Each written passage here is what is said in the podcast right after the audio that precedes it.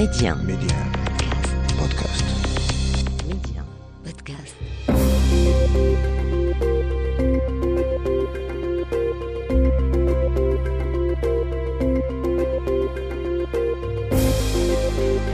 L'Afrique doit faire confiance à l'Afrique et le développement du continent passe par les Africains eux-mêmes avant tout.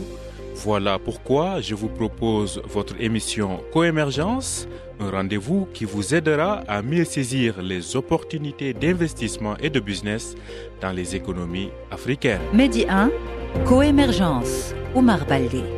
Bienvenue dans votre émission Coémergence, le 16e numéro et le dernier de l'année 2021 qui referme ses portes. La semaine dernière, nous avons fait le point sur les faits marquants de ces 12 derniers mois dans les relations économiques entre le Maroc et ses partenaires du continent.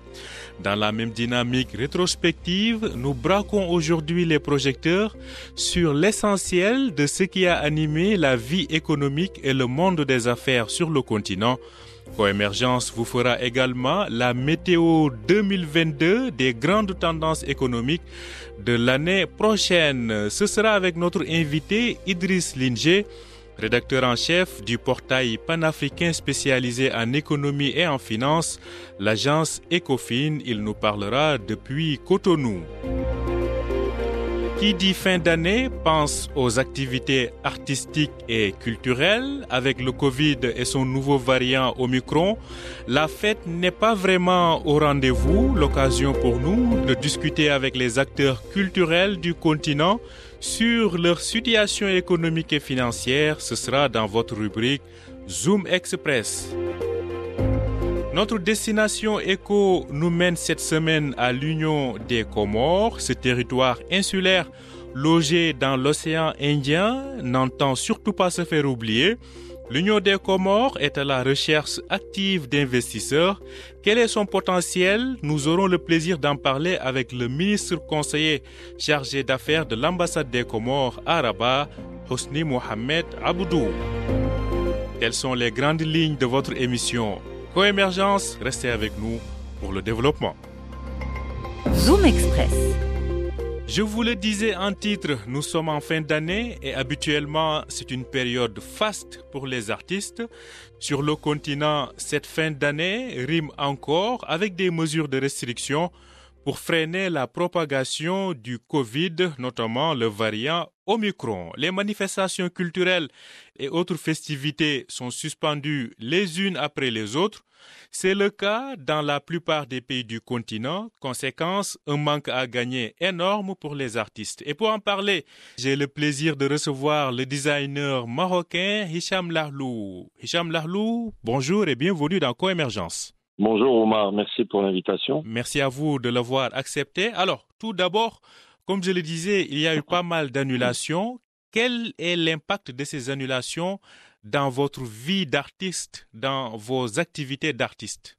Déjà, encore une fois, merci pour l'invitation et merci pour la question. Bah, L'impact, c'est que il y avait pas mal de, choses à faire, des déplacements qui étaient prévus à l'étranger. Donc, du coup, euh, vu que les frontières sont fermées, euh, c'est impossible. Donc, on attendra euh, tranquillement 2022 en espérant des jours meilleurs. Et puis, en tant que créateur, créatif, artiste ou, et aussi chef d'entreprise, parce qu'on parle d'économie, bah, euh, on espère que aussi 2022 sera encore meilleur. Même si le Covid continue à être là, ben on voit finalement qu'il y a des croissances économiques euh, importantes, que certains pays enregistrent des records de recrutement et de croissance. Donc, euh, quelque part, c'est un mal pour un bien. Mmh. Donc, on aimerait bien voir comment cette croissance dans les différents pays peut être bénéfique, notamment pas uniquement pour le secteur de, du tourisme qui est aussi malheureusement fortement impacté, mmh. mais euh, pour le, les industries culturelles et créatives qui sont très importantes. Mmh. Voilà. Alors, une question. Quelle est la situation des artistes et des acteurs culturels sur le continent? Bah écoutez, je pense qu'il faut poser la question plus généralement aux gens qui sont euh, dans les différentes régions de l'Afrique pour savoir quelle est la situation euh, des industries créatives et culturelles, parce qu'elles sont très larges. Comment aujourd'hui on peut mettre plus un focus sur des gens comme nous? En général, la culture n'est pas encore, euh, ça dépend des pays, mais n'est pas encore vraiment développé sur le plan du business. Je vais citer un exemple que j'aime bien citer, que j'avais lu dans un grand journal économique en France il y a quelques années, que la culture contribue sept fois plus au PIB que l'industrie automobile. Donc, la culture est génératrice de business, de création d'emplois, de, d'énormément, énormément de choses, donc plus largement les industries créatives et culturelles. Donc je pense qu'il faut que les différents euh, spécialistes d'économie puissent sortir éventuellement des chiffres et dire qu'est-ce qu'on pourrait euh, euh faire pour mmh. euh, aider et soutenir les, les différents acteurs euh, qui sont en, en, place depuis pas mal d'années, qui ont déjà des noms installés, et certains qui sont en train d'émerger pour permettre de garder cet élan et de les aider à aller plus loin. Quoi. Voilà. Mhm. Merci beaucoup, Hicham Lahlou. Je rappelle que vous êtes designer marocain, vous êtes très actif sur le continent et ailleurs. Merci d'avoir accepté notre invitation. Merci pour l'invitation et meilleurs voeux à, vous et, à tous les auditeurs pour, euh, pour la nouvelle année et joyeuses fêtes. Merci. Pour ceux qui fêtent. Voilà.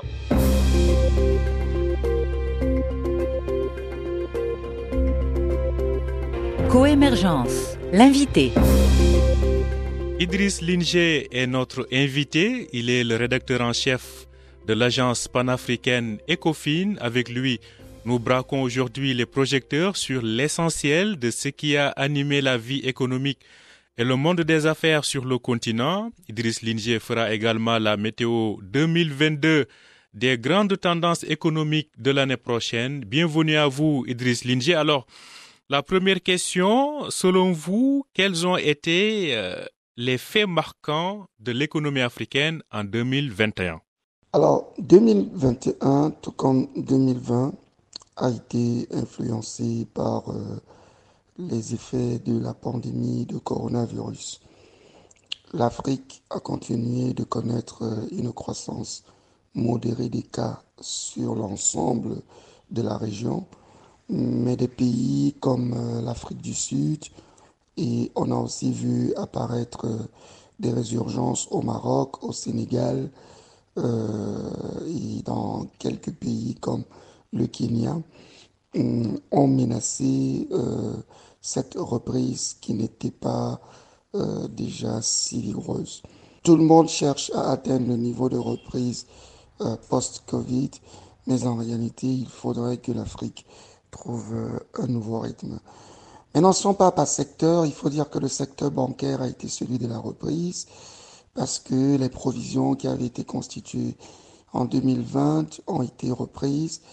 Il y a eu moins de provisions pour créances douteuses. Les entreprises dans leur ensemble, notamment sur la Bourse régionale des valeurs mobilières, ont recommencé à distribuer des dividendes. Euh, après d'ailleurs, hein, pour Nestlé, par exemple, Côte d'Ivoire, après avoir découvert que 2020 a été une année de tous les records, le, le bénéfice le plus élevé depuis 5 ans, et par conséquent un dividende qui n'était plus distribué depuis près de 6 ans. Dans le secteur des assurances, en Afrique du Sud, la reprise est plutôt lente parce que les réparations des sinistres se poursuivent et l'Afrique du Sud a continué à faire face à la hausse euh, du Covid. Plus globalement, toute l'Afrique a connu une certaine euh, inflation euh, due au fait que les prix des matières premières, notamment agricoles, ont augmenté et que euh, le dollar a baissé et donc beaucoup de pays ont eu du mal à avoir suffisamment de revenus pour pouvoir financer la consommation extérieure. Donc euh, voilà un peu pour moi les moments les plus forts de l'économie en Afrique euh, en 2021. Alors Idriss, vous avez un peu euh, fait le bilan de l'année 2021. Quelle perspective se dégage pour l'année prochaine? Alors en 2022, on s'attend toujours à la croissance, mais elle sera plus modérée.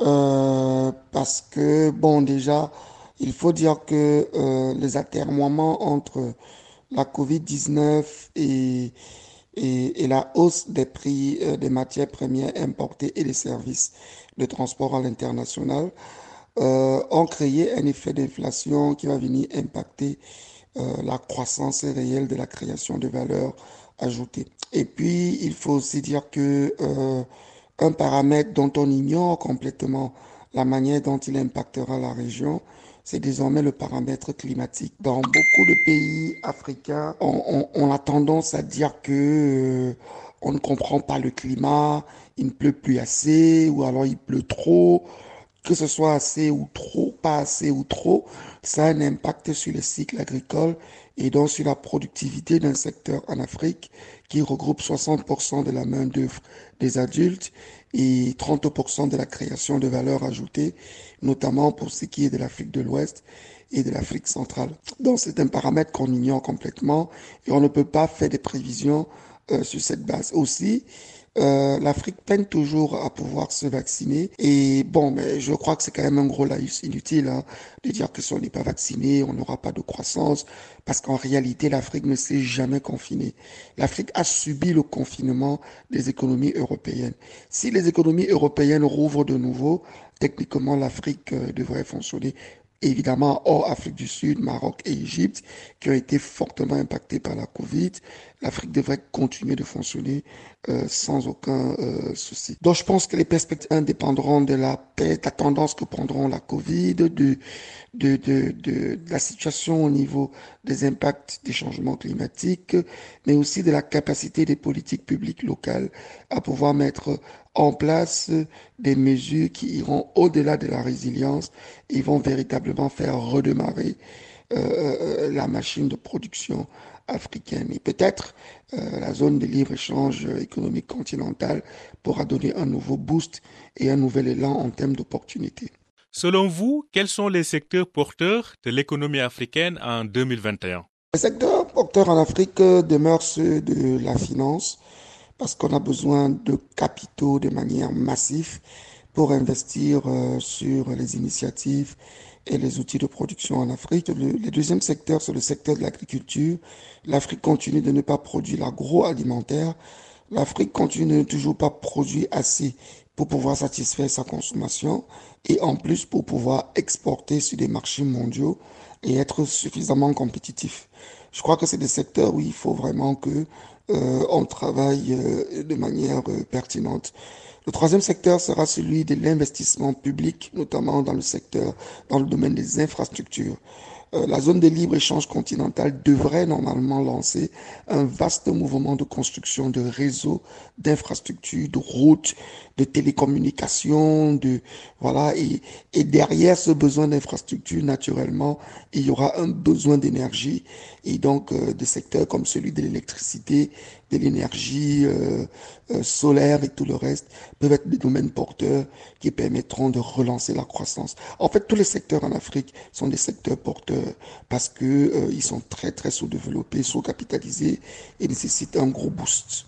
Quels sont, selon vous, Idriss Linger, les pays africains à surveiller sur le plan économique en 2022 sur le plan des pays à surveiller, je crois qu'il faut très bien voir une mutation lente qui se passe dans la zone UMOA. Je prendrai pas la zone UMOA comme un pays, mais comme une région économique, parce qu'elle a une monnaie, une banque centrale et une politique de change extérieure commune. Donc je pense que euh, il faudra beaucoup surveiller la zone UMOA. Évidemment, il faut toujours surveiller ce qui se passe au Nigeria. Le Nigeria, c'est un sixième de la population africaine. Ce n'est pas négligeable. L'Éthiopie doit aussi faire l'objet d'attention parce que les perturbations qui arrivent là-bas peuvent avoir des répercussions sur le plan macro-continental. Euh, déjà, il faut comprendre que l'Éthiopie euh, abrite le premier transporteur d'Afrique. Donc, si l'Éthiopie ne peut plus transporter les Africains, il risque d'y avoir une explosion sur les coûts du transport parce que l'alternative, ce serait des entreprises comme Turkish Airlines ou d'autres compagnies occidentales euh, qui ont des politiques de transport en Afrique euh, ultra euh, euh, apartheid, quoi. Je veux dire, les prix sont super élevés inutilement.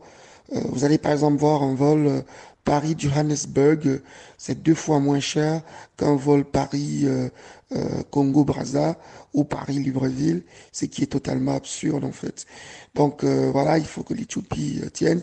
Évidemment, l'Afrique du Sud, qui abrite les plus gros fonds d'investissement en Afrique et qui sont actifs sur le continent africain. L'Égypte aussi, même si elle n'est pas très connectée au continent, mais l'Égypte est un gros pilier qui permet de créer la stabilité avec le Moyen-Orient. Donc oui, les géants à suivre, on les connaît, et il faudra voir comment est-ce que ça évolue dans ces périmètres. Merci à vous, Idriss Linger. Je rappelle que vous êtes le rédacteur en chef de l'agence panafricaine Ecofin. Vous nous parliez depuis Cotonou, au Bénin.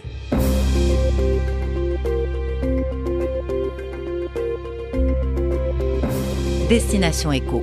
Et de Tanger, nous traversons le Grand Sahara, les forêts tropicales d'Afrique centrale, les belles savanes d'Afrique de l'Est, pour nous poser à l'Union des Comores. L'Union des Comores, un territoire insulaire logé dans l'océan Indien avec une population d'au moins d'un million d'habitants.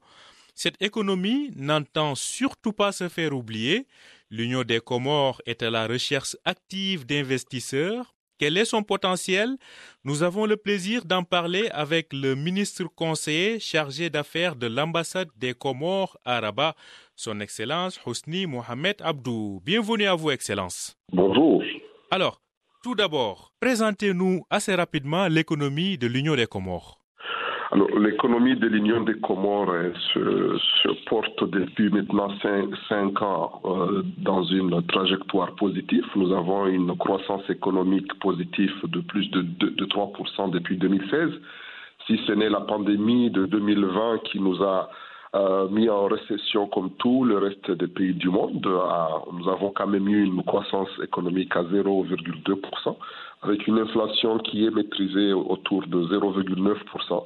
Et bien entendu, nous avons une économie qui présente beaucoup de potentialités. Je préfère vous parler de cinq grandes raisons qui euh, doivent intéresser euh, aux investisseurs pour investir chez nous. Justement, oui. la question, ma question suivante était justement de nous parler du potentiel et des secteurs porteurs de l'économie de l'Union des Comores. Bien, alors justement, nous avons les, plusieurs secteurs. Nous avons trois principaux secteurs qui sont les secteurs à fort potentiel pour les investissements. Nous avons les infrastructures aériennes et maritimes, le transport aérien et maritime également, les énergies fossiles et aussi l'horticulture. Vous savez très bien que nous sommes des îles, vous l'avez très bien dit. Nous avons un grand potentiel en produits de mer, de la pêche. Et donc, nous sommes aussi euh, un pays à destination touristique assez intéressante. Nous avons euh, aussi du potentiel au niveau du commerce d'une manière générale, parce que nous avons euh, un commerce qui détenu, enfin qui qui profite à pas mal de pays dans la région, puisque nous importons une grande partie de nos produits à l'étranger, même si depuis ces quelques années, nous avons une politique incitative pour pousser à la production au niveau local. Et pour investir chez nous, nous, nous, avons, nous mettons en avant cette attractivité qui il tourne autour d'un pays qui se stabilise depuis maintenant plus de 15 ans. Nous sommes sortis des instabilités. Nous avons aussi un accès privilégié aux marchés régionaux parce que nous sommes membres de plusieurs groupements africains, au groupement économique de la COI, vous l'avez dit, nous sommes dans l'Union africaine, nous sommes dans la SADEC comme ça, donc tout ceci permet à tout investisseur d'avoir accès à ces marchés. Nous avons un cadre juridique et fiscal incitatif. Nous avons révisé le code des investissements qui accorde des dispositions légaux et fiscales très avantageuses. Et bien entendu, nous avons des richesses naturelles et diversités culturelles euh, qui ne sont pas encore exploitées à, en plein régime et que nous, nous mettons aussi à, contribution. Voilà, euh, d'une manière sommaire, les, les, les principales euh, opportunités, en tout cas les, les, facteurs incitatifs que nous mettons en avant pour inviter tout investisseur, à commencer par les Marocains, à venir chez nous. Justement, en parlant du Maroc, vous, vous êtes en poste ici depuis plus de trois mois. Quel champ de coopération économique avez-vous identifié entre l'Union des Comores et le Maroc? Alors, de ces trois mois, nous avons compris qu'il y a un grand pont d'abord à établir entre l'Union des Comores et le Royaume du Maroc par rapport au secteur privé. Euh, pas mal de grands opérateurs économiques marocains connaissent les Comores sur le papier, mais n'ont pas des informations très précises pour qu'ils puissent faire le grand saut et traverser toute l'Afrique comme nous le faisons pour venir ici. C'est pour cela que nous avons euh, en, en vue d'organiser un grand forum économique Maroc-Comores qui nous permettra de, faire découvrir notre pays aux principaux aux grands opérateurs économiques de la place, mais surtout faire découvrir les opportunités d'affaires dans notre pays. Et ce sera aussi l'occasion pour les Comoriens de, connaître davantage le Maroc de ce côté économique. Nous avons plusieurs secteurs euh, qui concernent les, les, les, principaux, j'allais dire, nous, avons, nous savons que les Marocains sont très très bien placés en termes de, transport maintenant, milieu de BTP, la finance, l'agroalimentaire, ce sont tous des secteurs dans lesquels nous avons besoin de partenaires. Et ce sont ces groupes, ce sont ces secteurs-là qui constituent les principaux contacts que nous avons établis depuis notre prise de fonction il y a maintenant un peu plus de 100 jours, comme vous venez de le dire. Mhm. Merci beaucoup.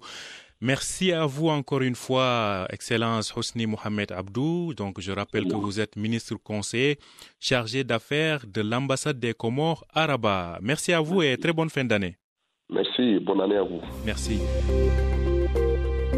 L'occasion pour moi de vous souhaiter une très belle fin d'année, mais aussi une très belle année 2022. Et je rappelle que vous pouvez écouter, réécouter, partager et télécharger cette émission sur notre plateforme Média Podcast ou sur vos plateformes de podcast habituelles.